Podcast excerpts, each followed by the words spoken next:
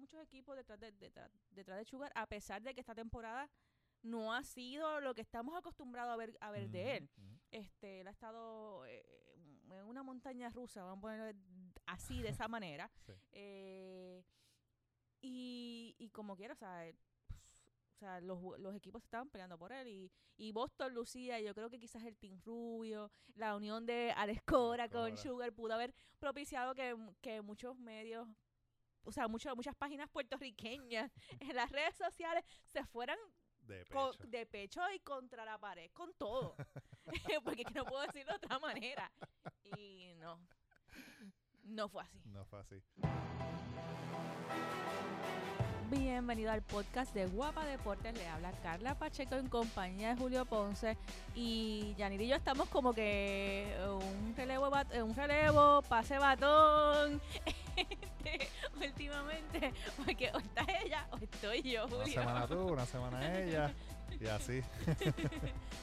Y estamos aquí cueva, ya yo lo bauticé, es donde estamos grabando el podcast a veces como la cueva. La cueva del La podcasting. cueva del podcast eh, con la lluvia de acompañante. eh, así que si escuchan algo por ahí sonando es que lo que está cayendo es el diluvio universal. No es el aire.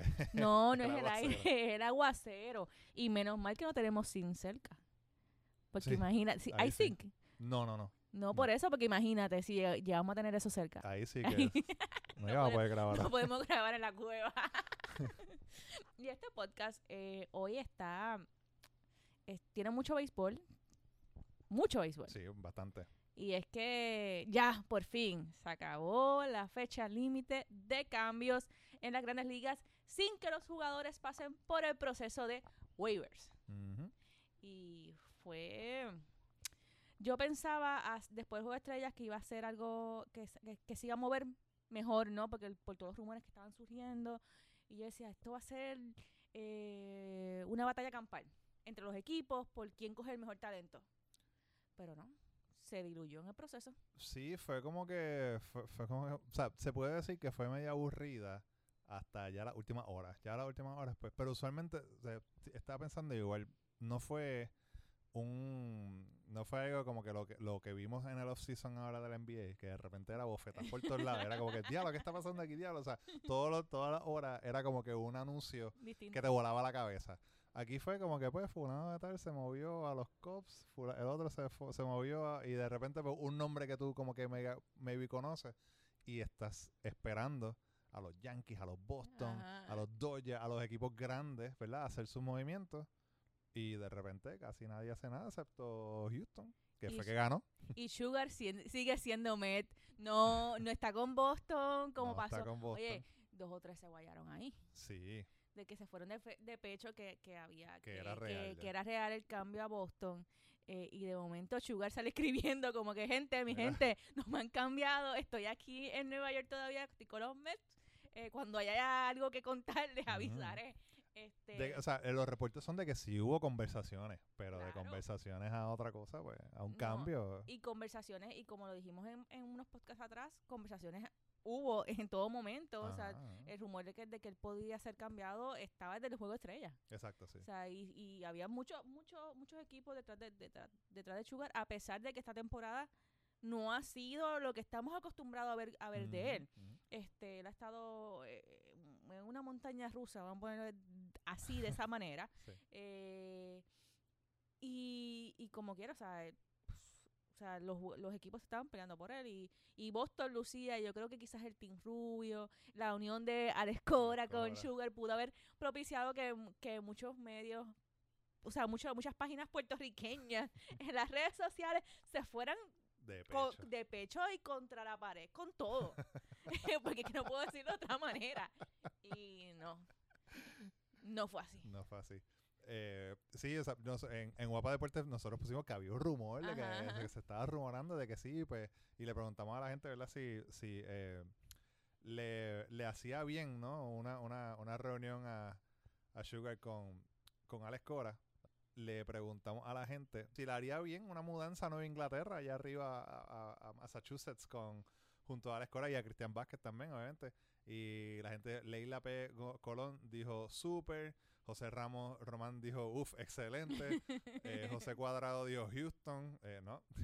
Eh, Jan, Jan, Jan Ángel Dynamo dijo, siempre hay que moverse para llegar donde quiere y donde sientan mejor. Mi mejor deseo para ese gran lanzador boricua, que es tremendo prospecto, ya no es prospecto, ya es, o sea, debería ser tremendo. Exacto, él es jugador. Ya, ya, ya dejó, él dejó de ser prospecto desde su segunda temporada con Seattle. Exacto. No, o sea, no estoy tirando al fanático que lo dijo, pero quiero dejarlo claro. Eh, Rafael Ángel Hernández dice, sería perfecto, los Mets son el cementerio de los peloteros boricuas.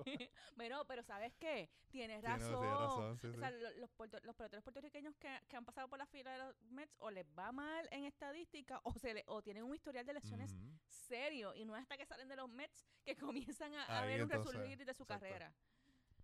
Y qué más, Rafael Ángel Flores dijo cualquier equipo menos Nueva York. Eh, Efraín González dijo es que Alex Cora tiene los días contados en Boston y ahí en ese comentario se formó un revolú también porque la gente estaba diciendo como que no, ¿qué tú estás diciendo? Sí, a- eh, además de que, de que pa- para muchos fanáticos la escuela es intocable, número uno, porque pues por todo lo que todo lo que pasó este- el año pasado, eh, lo que lo que él trabajó en Houston, el Team Rubio, ¿no? Ajá. Tiene esa tiene esa aura para, para muchos puertorriqueños como que él es, él es el dirigente y es el dirigente y va a ser el dirigente para siempre.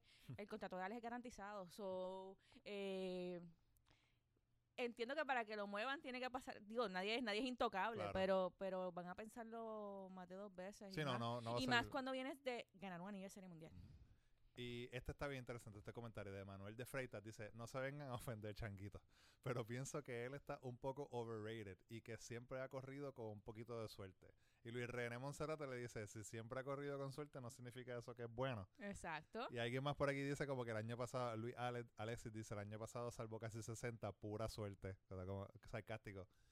Yo, en, en o un sea, equipo que en un, en un equipo que no lo respaldaba que, no, que, no, que, no, que no respaldaba a sus lanzadores ofensivamente claro, o sea ¿cuántos juegos salvó por una carrera solamente? o sea que, que, que vamos o sea eso tiene que también Ujú. tener un peso a la hora de tu hablar de qué tipo de jugador es Sugar y a la hora de, de o sea creo que lo deberías pensar pensar en eso antes de, claro. de minimizar un poco un poco del tipo de lanzador que es Para mí hay, hay, hay dos eh, eh, factores que pueden estar haciendo que, que, que Sugar esté struggling struggling este año. Uno es que los Mets tienen uno de los de los peores infield en la en la en, en, en la liga. Ajá. Aunque esté Robinson Cano, que esté Trevor Fraser ahí, o sea, el short el shortstop de ellos es líder de errores en la- las mayores, creo. O sea, que sí, sabemos que Sugar, ¿verdad? Le, le mete mucho al slider y, y, y poncha más. Pero el segundo factor es el cambio de la bola, que dicen que no hubo cambio, pero todos los pitchers sí Dicen dicen, que que, sí. hubo cambio. Y yo, ¿sabes qué? Yo le creo a los pitchers porque esa gente tienen una bola en la mano esa es la diferencia de 12 meses la tienen en el año 9. O sea, y cuando un pitcher agarra una bola en spring training y dice, "Mm, esto no me, esto no me suena, ajá, no, me- no se siente como la del año pasado. Y cuando empieza la temporada regular dice lo mismo. Pues yo le creo más al pitcher que a la MLB que me va a decir, no, no, no, no hubo ningún cambio. Y yo le añadiría eso el sobreuso. Y, siem- y lo he señalado desde, desde el principio de la temporada, desde que pasó el primer mes de temporada. Eh, los Mets tienen un bullpen bien finito. Mm, Y hemos visto un sobreuso de- de. Sugar. Y no estoy diciendo que los Mariners no lo hicieran. Sí, O porque sea, también. no, porque sí. también, ta- también los Mariners lo sobreusaron mucho, especialmente la temporada pasada. Pero, pero yo veo que con, con, con los Mets se ha intensificado un poquito más. No, ese, ese, ese sobreuso. Y, y vuelvo y digo, no es casualidad que los Mets hayan votado, aparte de su staff de, de coaches que bregaban con los lanzadores. O sea, es porque saben que hay un problema. Hay un problema en cómo, cómo estaban, en, cómo se estaban moviendo las fichas, cómo se está usando, eh, eh, se estaban usando los lanzadores. Yo sé que el dirigente tiene mucho que ver en eso, porque es, que, es quien finalmente toma la, la decisión.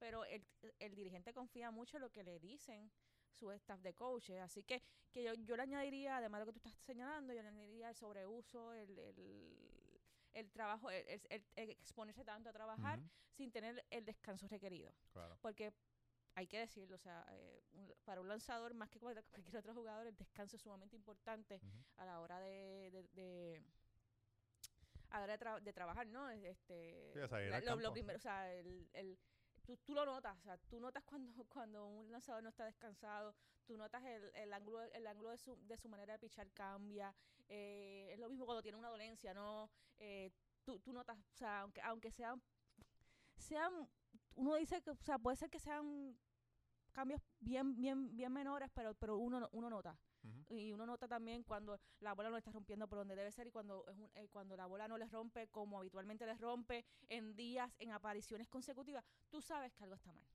Así que un, un, un, un, un mix, ¿verdad? Una- un eh, junte de quizás una bola diferente que no que afecta tu mejor picheo.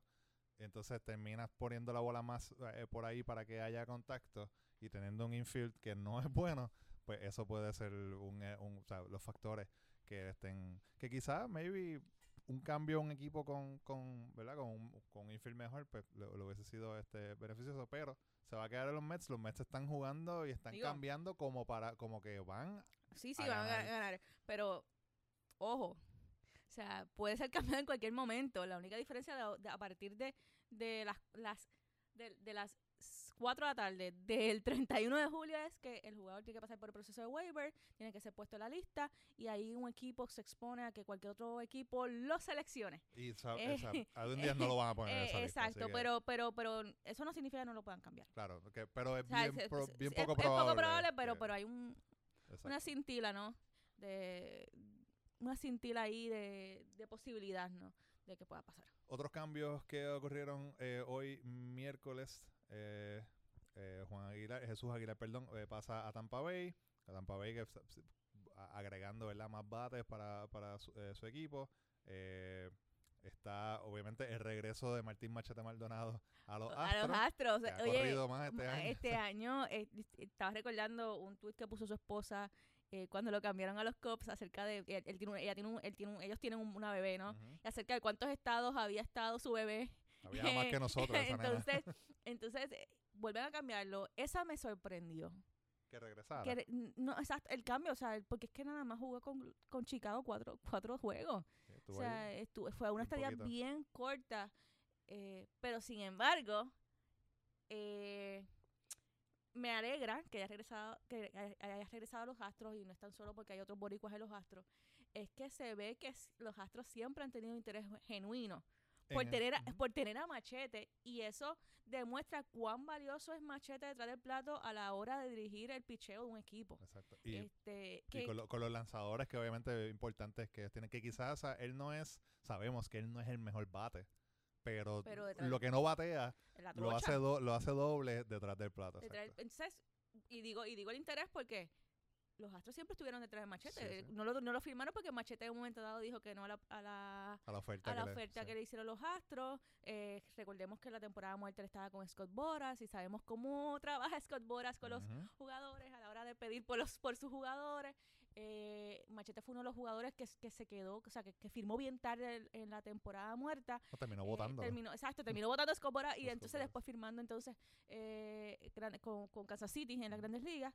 Y nada, mano, me alegra que esté, que esté en Houston.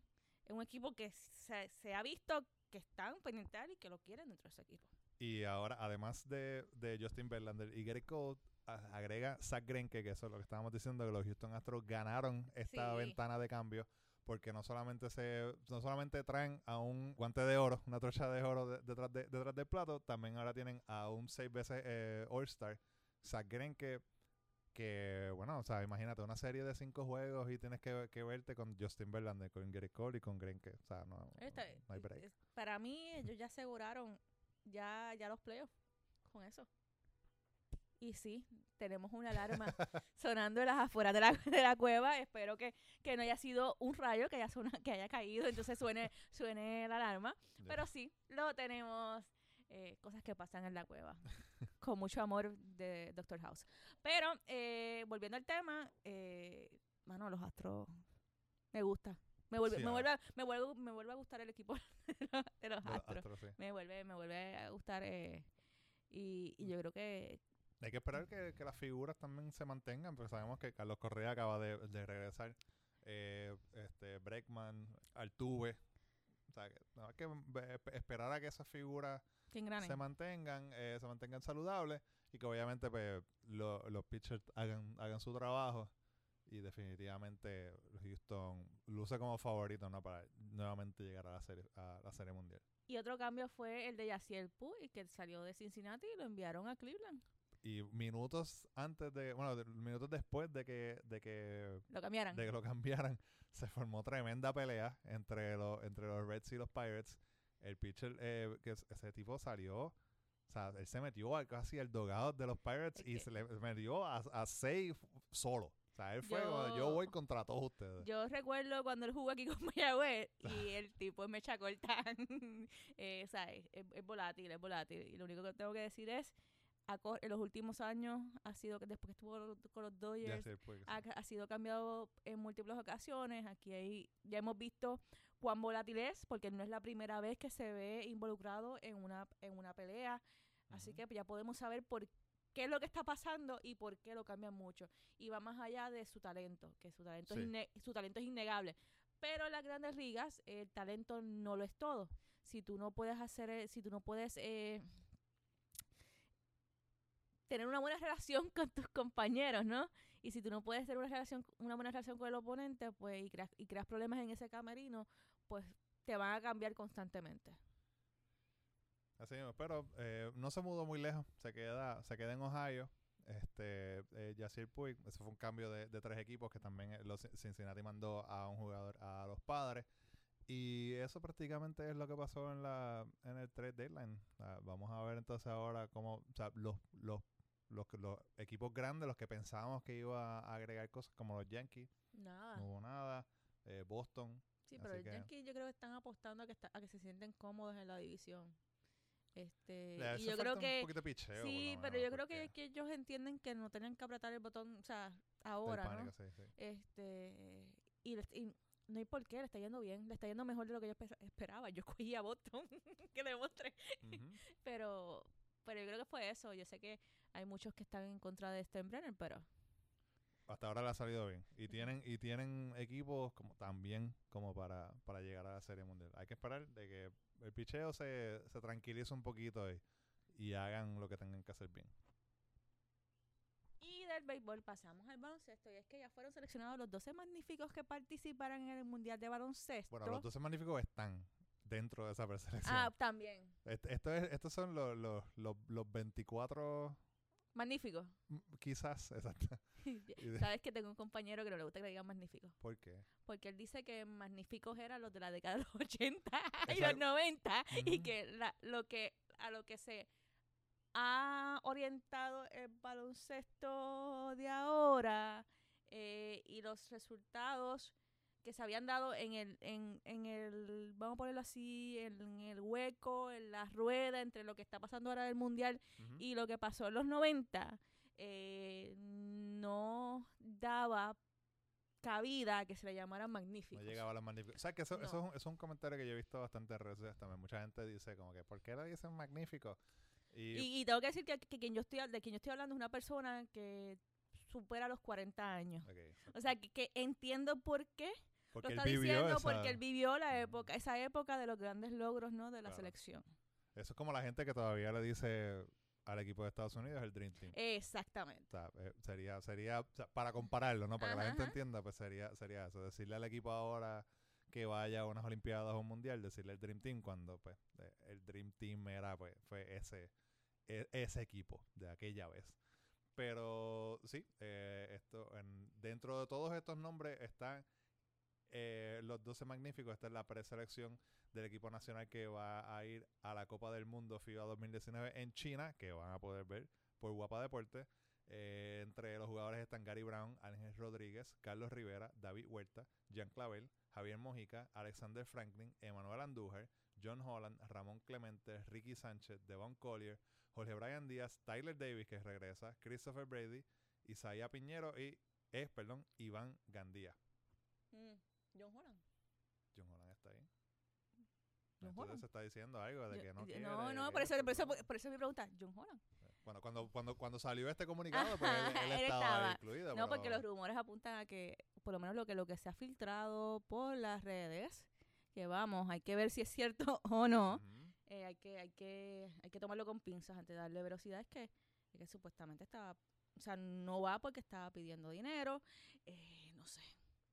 Yo no sé si creer ese rumor, porque es que ya ese perro ha mordido a otros jugadores en la selección anteriormente.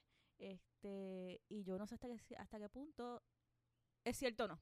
O sea, no sé hasta qué punto un jugador pide esa cantidad, un jugador que ya ha representado a la selección. Eh, no sé, yo cada vez que escucho eso de los jugadores lo cojo con da algo. Sí, no, no, lo cojo con pinza. Pero está ahí, vamos a ver qué sucede, porque todavía queda, todavía queda tiempo, ¿no? Para, para saber qué pasará si él entonces entra entre los 12 magníficos Sí, que van a hay- estar en el Mundial. Todavía hay unos cuantos días para si, si es cierto lo, que- lo que está, se está diciendo, pues tener alguna negociación o algo. Eh, lo interesante de estos nombres es, a mí me llama mucho la atención, Emmanuel Andújar y Tyler Davis. Aquí, obviamente, en el, en el podcast hablamos de, de la situación de Tyler Davis, que se había retirado por... por eh, que estaba Sí, él había, él puesto una pausa, ¿no? Exacto, había puesto, había estaba sufriendo de depresión y pues de ahora regresa, que obviamente pues eh, entendemos que está mejor, esperamos que, que siga así, ¿no? Y Emanuel Andújar, que, que de hecho, si no me equivoco, hoy eh, se cumple un año de que, de que está libre de, de, de cáncer, lo había visto en, en sus redes sociales. Que está, es súper cool, ¿verdad? Esta es como que la historia de bouncing back, como que, eh, que tu- tuvieron, obviamente tuvieron eh, algún tipo de problema y lo superaron y ahora nuevamente están, están posiblemente pueden ser llamados a representar a Puerto Rico en un mundial, que está. Y, y me gustaría, no sé, no- a lo mejor la federación ya lo ha pensado, ¿no? Pero me gustaría ver una campaña con ellos dos, este, diciéndole a, a los jóvenes que, que todo es posible, o sea, que, que la vida te va a poner este, diferentes cosas en el camino y que tú trabajas para superarlas y que después, pues, continúas con, tu- con, tus con tus planes. ¿Cómo, no cómo- sé, me cómo gustaría- superar esos retos? Como eh, ¿no? los retos, ¿no? Me parece que, que, que serían los portavoces bien chéveres para una campaña eh, que si no es en los medios tradicionales, o sea, por medios tradicionales estoy hablando de televisión, radio. radio, sería una muy buena campaña para redes sociales, para Claro. llegar a, para llegar a ese fanático que está en formación, ¿no? Este y que ese, y que a lo mejor no sabe que sabe que existe una selección, sabe de baloncesto, pero no está como que bien metido con el baloncesto y la selección que podría estar pensando siempre todo en NBA, ¿no? Y estoy pensando en la, en la- en la generación de mi sobrina. y, que, y que eso puede ser un buen gancho para que la federación aproveche y, y, y añada fanáticos a, a la selección y que y continúe. Larga, larga y próspera vida a la selección. Ay. Ideas gratis aquí en el podcast se va para Y esto, otro, otras cosas que me, que me impresionan son eh, los, los dos últimos nombres que si usted no los conoce, yo no lo culpo. Isaías Piñeiro, Isaías Piñeiro e Iván Gandía, ¿verdad? Que si usted no es, no es, es fiebre del baloncesto, pues lo más probable no conoce quiénes son estos jugadores. Pero pues o sea, son jugadores jóvenes que están teniendo, eh, eh, eh, van a te- tienen la oportunidad ¿no? de practicar con los veteranos que están, que ya que, que, que mencionamos y tienen el break de impresionar a Di Casiano y al, y al, al, al cuerpo técnico y lo más probable tenga la oportunidad de representar que a Puerto Rico en un mundial que es es, es importante porque o sea, sabemos que siempre está esta cosa de verdad de la, de la generación no y el cambio generacional y esta selección se ve que es un poquito de eso no tiene bastante tiene sus tiene sus veteranos tiene a los Carlos Rivera eh, pero también tiene muchos jugadores jóvenes y es importante darle darle darle ese break no de que de que se codeen con los grandes y aprendan y tengan la, la oportunidad de, de Y yo espero que, que, que así como ellos entran, se vuelva un ciclo. O sea, que ca- en cada en cada competencia le den oportunidad a talento joven a hacer lo mismo, porque en la medida que en la medida que, que vayamos dándole cabida a esos jugadores, que venga, y- o sea, vuelvo y repito, probablemente probablemente no, no estén en el equipo final, pero te, lo- te llevas a dos de esos jugadores a practicar con la selección en el mundial, a que vea el sistema de juego. Claro. En la medida en la medida que que continuemos con esa con esa rutina, o sea, que se continúe con esa rutina de insertar talento joven, podemos ver un real recambio, porque se ha hablado de recambio por muchos años. Yo te diría que durante las últimas dos décadas, sí no yo llevo desde 2000, escuchando del sí, 2000 para acá sí, se, habla, se- está hablando de un recambio, de un recambio, de un recambio, de la- un, un, un- recambio de la, de la generación de Piculín Ortiz, pero no hemos visto un real, o sea, un, un real movimiento hasta la inclusión de estos jugadores. Y lo otro es darle cabida a jugadores que no sean los que los que están en el no en el en el reino de o sea en el tope no o sea ver un poquito más allá y, y- y tratar de identificar otro talento que no necesariamente es- está en que, que vamos a ponerlo de esta manera que ha estado por debajo del radar Claro. pero que tiene que que si tú le das las herramientas suficientes eh, puede desarrollarse y puede ser un buen papel en la selección nacional Sí, o sea, eh, estamos hablando de, de algunos, algunos jugadores como Jean Clavel, como el mismo Andújar, eh, los Brian Díaz, o sea que sí han tenido, y, y, y lo bueno de estos jugadores también es que la gran mayoría estuvo en las ventanas, eh, sabe lo que es jugar en el equipo, sabe el, el, el formato, conoce a, a, a esto, a, la gran mayoría de los jugadores. Y, y, y sí, tienes, tienes toda la razón. La edad, la edad media de esta convocatoria es 24 a 26 años. O sea que Eso me la agrada. mayoría de estos jugadores son jóvenes y van a tener, van a tener este una buena oportunidad. La selección va a estar todo este mes antes de, de, de- de salir a China, van a estar en diferentes torneos, van a estar este eh, eh, entrenando y como dije, todos los juegos de, de Puerto Rico se van a poder ver por Guapa Deportes, este mundial de baloncesto. Que será interesante porque será muy temprano en la mañana. Sí, Como yo me acuerdo que un- en, un mundial o alguna competencia que, que eran por la madrugada a las 4 de la mañana, a las 5 de la mañana. pues mira, estos, estos son los, sí, estos son los, los horarios. El 31 de agosto, eh, Puerto Rico va a jugar frente a Irán a las 4 y media de la mañana. El lunes 2 de septiembre se medirán a España a las 8 y media de la mañana. Y el miércoles 4 acaba la primera ronda frente a Túnez, también a las 4 y media de la, de la madrugada. Eso es, Puerto Rico está en el grupo C. Y pasan los mejores dos. Así que los rivales son Irán, España y Túnez. Uf, España. España va a estar eh, está fuertecito, pero eh, Nada es imposible.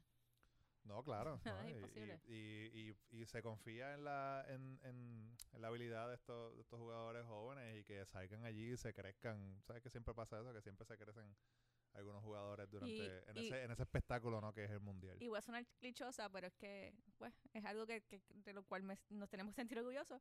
Nadie nos daba como un equipo a ganarle en algún momento al Dream Team o al Team USA, Team porque no era el Team USA porque no era Dream Team. Ah, eh, eh, al Team USA y, y lo hicimos en las Olimpiadas de Atenas. y yo creo que ya estamos llegando al final. Le damos las gracias a las personas que nos están escuchando.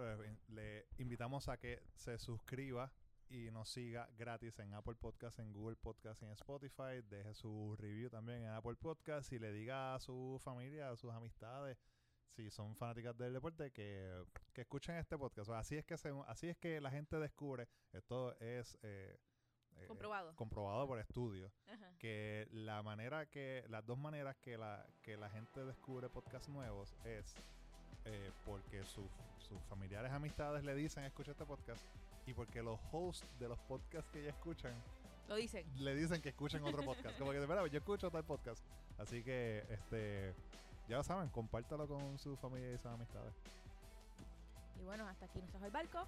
Nos escuchamos en la próxima.